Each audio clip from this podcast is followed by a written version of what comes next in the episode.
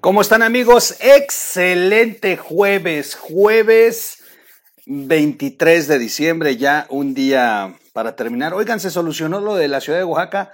Les dije, va a tener que salir el gobierno del estado, del gobernador priista Alejandro Murat, que consiente a los de Morena y les resolvió su bronca.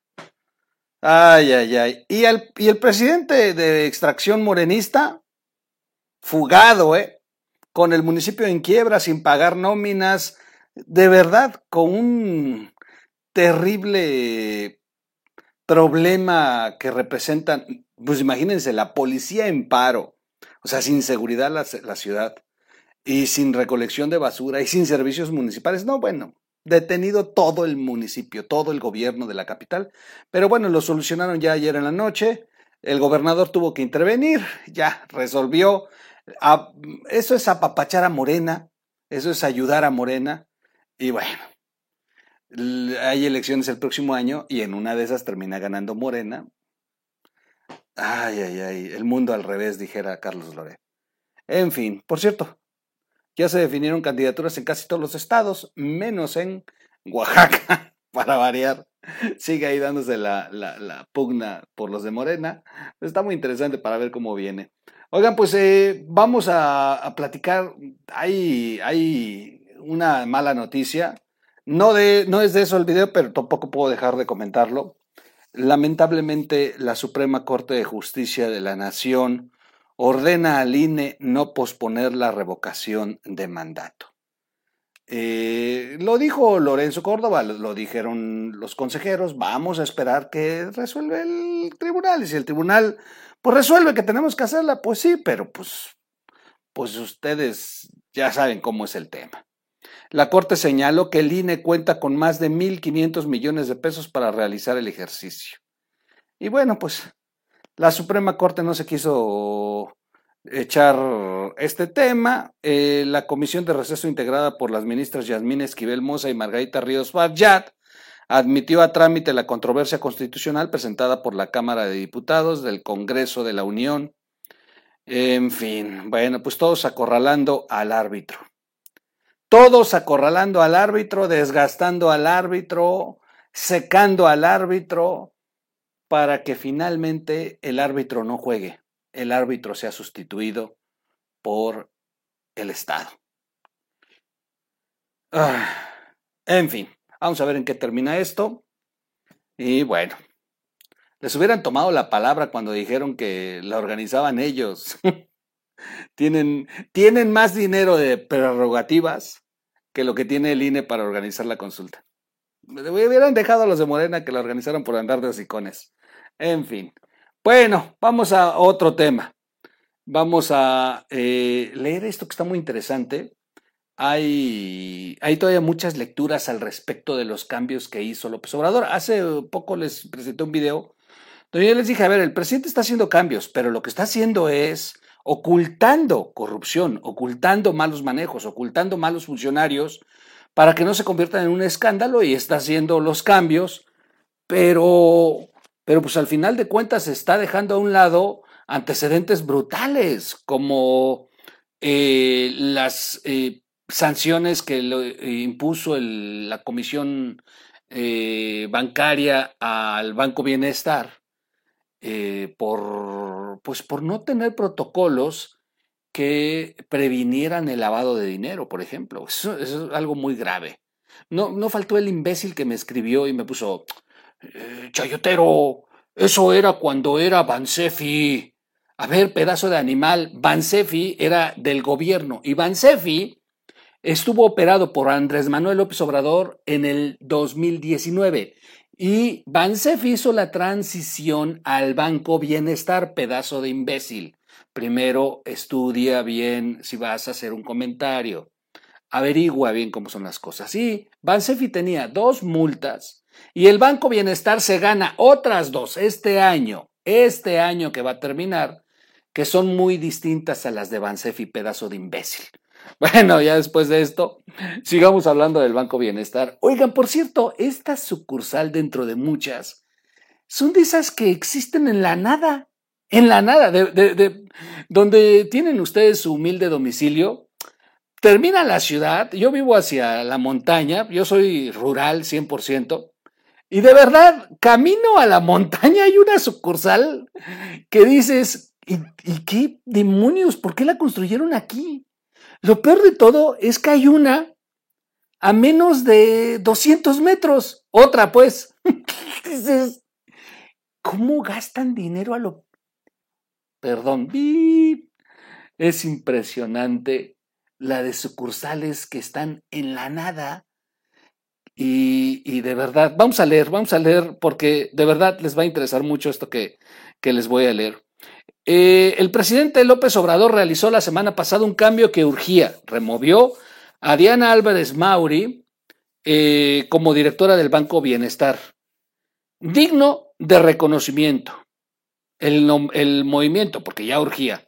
Por cierto, esa mujer es muy cercana a Gers Manero. Y en su lugar nombró a Víctor Lamoji Bocanegra, notable por lo desatinado de la elección por quién sustituir. Una buena decisión se canceló con otra mala, o sea, una buena sustituir a la directora de bienestar. Lo malo es con quién la fueron a sustituir. Por lo que es posible que si los problemas de Banco Bienestar lo estaban ahogando, ahora se van a poner peor. Álvarez Mauri tuvo una gestión muy deficiente en el Banco Bienestar y las quejas en Palacio Nacional se venían acumulando por su incapacidad para resolver la capitalización de la institución creada por el presidente y la cual vota. Presumen todo donde puede. Todo el dinero que le inyectaban terminaba en la basura. Las sucursales eran limitadas, algunas instaladas en lugares en medio de la nada, y en otras se llegaba al ridículo, como donde los cajeros automáticos eran humanos.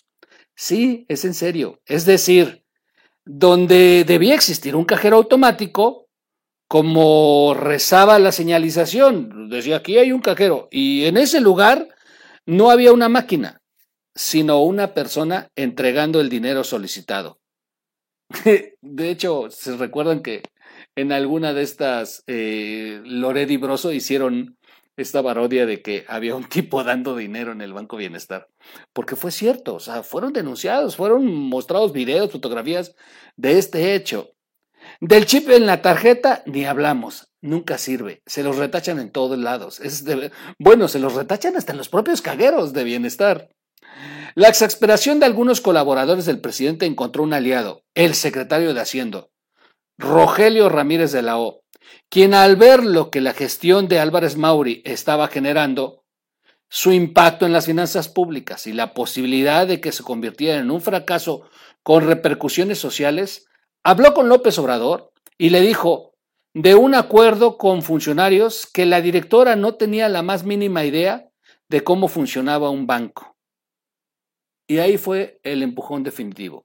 El secretario de Hacienda es el responsable de que por fin López Obrador abriera los ojos y le diera una patada a esta mujer. Esta mujer que tiene una cercanía tan fuerte con Gers Manero que por eso López Obrador la tenía ahí. Su salida fue financieramente saludable, pero su relevo no. Al ser Banco del Bienestar una institución que se supone es prioritaria para el presidente, la remoción de Álvarez Mauri no le abrió a Ramírez de la O la oportunidad de sugerir a alguien con experiencia bancaria para enderezarlo. No. López Obrador nombró a su paisano, a la Moyi Bocanegra, con amplia experiencia administrativa pero rodeada por enormes ineficiencias.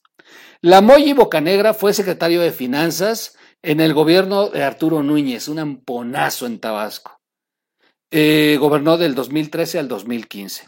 Y renunció oficialmente por razones personales. Bueno, bueno, perdón, estuvo la Moya ahí en este periodo, perdón. Eh, renunció por razones personales en medio de señalamientos en los medios locales por el desorden que tenía. Un funcionario muy señalado en Tabasco. Como muchos tabasqueños, encontró una plaza en el gobierno de López Obrador y se brincó al Banco del Bienestar. Fue desde la Coordinación Nacional de Administración y Finanzas del Instituto de Salud para el Bienestar, o sea, el INSABI, donde su gestión fue una desgracia en cuanto a abasto de medicamentos. Él es uno de los responsables. ¿eh? El paisano del presidente fue premiado poco después de que el órgano de control interno del INSABI le encontró un adeudo de 3.500 millones de pesos a 12 proveedores de medicinas e insumos desde diciembre del año pasado, lo que significó paralelamente un eh, subejercicio por esa cantidad. El órgano de control interno dijo que se debió a la falta de control, seguimiento y supervisión sobre el pasivo contraído por los proveedores, por las áreas que realizaron pagos y saldos pendientes por pagar. La falta de pagos a proveedores de medicamentos no se volvió otro problema para el gobierno porque la industria está sometida a una especie de chantaje del mismo gobierno, donde sin importar que no les paguen tienen que seguir abasteciendo medicinas porque de otra forma son sujetos a multas. La industria está estirando sus recursos, pero el mal ejercicio de la molla y boca negra podría provocar el cierre de algunas empresas o que la cadena de suministro se rompa por la imposibilidad de seguir trabajando gratis para el gobierno. Qué, qué conchudo es López Obrador, ¿no? De esto no dicen en las mañaneras cuando anuncian que ya se va a recuperar el abasto de medicinas, ni les pagan, no sean cabrones. En un gobierno que opera bajo criterios no políticos, este tipo de acciones que permean desde Palacio Nacional producen aberraciones en la gestión, donde los incentivos son inversos. Si son leales, aunque profundamente incapaces, serán protegidos, como Álvarez Mauri, que no perdió su chamba. La Moya Bucanegra, hombre de la, claque, eh, de la clase oaxaqueña, este, oaxaqueña, tabasqueña, perdón, no fue castigado, sino elevado en responsabilidad. En lugar de que lo castigaran por estos 3.500 de adeudo a proveedores de medicinas en el INSABI, le dieron un banco a administrar. Haber sido premiado eh, pese a poner en riesgo el abasto de medicamentos es un patrón en el presidente desde que antes, eh, desde que antes se pudiera prevenir el secretario de Hacienda y haber hecho la sugerencia. Es decir, lo que se alega es que ya que escuchó al secretario de Hacienda, oye, pone orden en el Banco Bienestar, López Obrador dice, bueno, pues sí, vamos a quitar a esta señora. De pronto, yo creo que el secretario de Hacienda se jaló los pelos cuando dijo, bueno, va mi paisano. Y todos saben el desfalco que tiene interno. Es impresionante.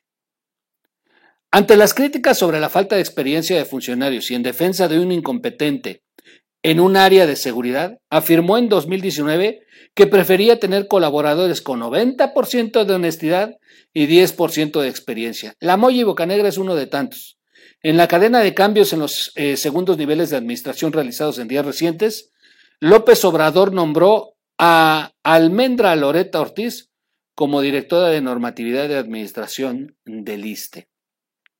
Ortiz reemplazó al general Jens Lochman Iturburu, quien fue nombrado como nuevo director de Birmex, los laboratorios de biológicos y reactivos de México, que es la productora y comercializadora, comercializadora del gobierno. Lohan es un militar con lustros de experiencia, mientras que Ortiz saltó al delicado cargo directamente de la ayudantía del presidente, que son quienes le ayudan a López Obrador a abrir las puertas, facilitar, facilitar su paso entre la gente, cargarle las maletas, buscarle qué comer o beber si es que lo necesita. Tareas de esa naturaleza acorde a sus capacidades. Ahora, impulsada por el trampolín de la ayudantía, manejará los dineros de una institución de salud estratégica. Brutal. Directora de normatividad de administración del ISTE. Brutal, brutal, brutal. Ay, ay, ay. ¿Cuál ha sido el costo de premiar lealtad sobre experiencia? Es algo que todavía no se puede medir cabalmente. Visible ha sido la pérdida de vidas por el desastre en el abasto de medicinas, cuyas consecuencias letales siguen. O el invento de la guerra contra el huachicol para cubrir la ruptura en la cadena de suministros de combustible causado por la nueva administración en Pemex. La corrupción que pensaba el presidente se reduciría se incrementó y camina a ser el gobierno públicamente más corrupto en la historia del país. ¿Ustedes qué creen? Prácticamente cada día hay denuncias en la prensa sobre corrupción en el gobierno, mientras López Obrador tiene marcada su propaganda con la palabra bienestar. En muchos rubros la gestión ha caminado hacia el beneficio de unos cuantos y en perjuicio de las mayorías. La realidad es que los privilegios que reiteradamente asegura desaparecieron, se transfirieron de manos, causando muchos de sus leales daños irreparables. ¿Bienestar para quién? ¿Para el pueblo? ¿O para la clase política que gobierna hoy? ¿Ustedes qué piensan? Así de cerdos los cambios de López Obrador. Es lo que les dije en, un video pasado. No se trata nada más de analizar, no se trata nada más de, mejor dicho, de publicar el cambio del presidente como lo hicieron los medios de comunicación tradicionales. O sea, cuando vimos salió el boletín, el presidente hace este cambio, hace este cambio, mueve esta pieza, nombró aquí, quitó allá. Y yo se los dije, no se vale que los medios de comunicación solamente repitan el boletín y digan, el presidente López Obrador hizo cambios en bla, bla, bla, y ahí se terminó. No, la verdad es que no se vale. No se vale, y bueno, pues qué bueno que están estos medios alternativos y esta oportunidad de tener las redes sociales, pues para poder ir más a fondo, para poder estudiar por qué hizo los cambios, a quiénes está nombrando, de dónde vienen, cuáles son los antecedentes, qué compromisos tienen con el presidente, qué desastre han causado. ¿Qué es lo que están tratando de ocultar con los cambios? Ya lo platicamos en, un video pasado. Dos cambios brutales. Uno por evasión de impuestos y la otra por no pues, casi casi alentar el lavado de dinero en el Banco Bienestar y no, no se dijo nada. De hecho, yo leí por ahí un comentario que decía un troleano, esta nota debería de estar en, publicada en Latinus por Loret. Pues discúlpenme, si Loret no la toma, y miren que yo admiro, y saben ustedes que aquí se le quiere mucho a Loret, pero pues no todas las ven, no todas las tienen a la mano. Y si no todas las tienen, pues hay que nosotros compartirlas, difundirlas, prestarlas, mostrarlas, para que se pueda hacer eh, pues esparcir un poco más estos temas que están ocultos desde el gobierno. Bueno, esta nota yo se la quiero agradecer mucho a Raimundo Riva Palacios, estrictamente personal del financiero. Bienestar para quién, dice don Raimundo Riva Palacio. Siempre me regaña porque le digo Riva Palacios. Es que tengo un amigo que se apellida Palacios, siempre me queda Riva Palacio, perdón. Y bueno, pues yo hasta aquí lo dejo. Ahí están más antecedentes de los datos que nos arrojan cambios del presidente, pero que, que uno se encarga nada más de poner la pantalla y otros nos encargamos de mostrarles lo que está detrás de la cortina, lo que no nos quieren mostrar, la realidad del por qué está cambiando personales, por qué hace sus movimientos y todo el desastre que tienen. Lamentable de lo del INE, vamos a ver en qué termina, lo ponen en una posición muy, muy, donde lo quería Morena, definitivamente hay que seguir apoyando al INE y ni modos, hay que... Ay, pues que, que, que, que, pues que tienen el poder. ¿Qué es lo que se tiene que hacer? Pues movilizar a la sociedad y de verdad poner los pies en la tierra. Poner los pies en la tierra. Son muchos todavía ellos. Tienen el poder. Tan es así que vean a los gobernadores arrodillados. Vean a la oposición espantada. Pero la sociedad tiene que... No lo, miren, yo jamás los voy a convocar aquí para luchar y pelear contra la persona, no, para levantar la voz, para que ustedes digan también tenemos derecho, derecho de opinar, derecho de expresarnos, derecho a decir no estoy de acuerdo. Ese es un derecho.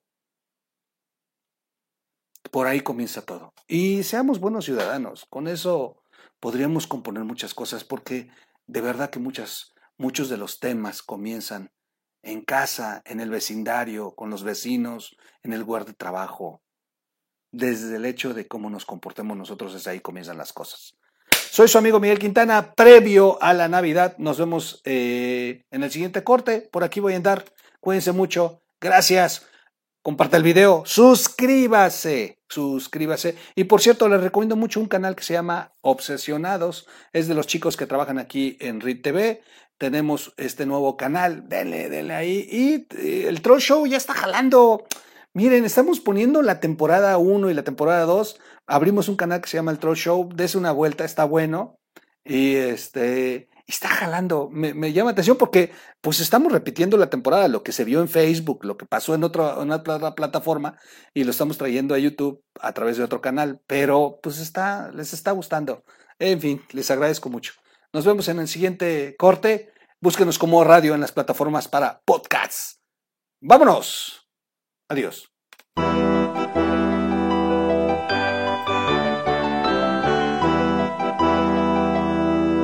O Radio.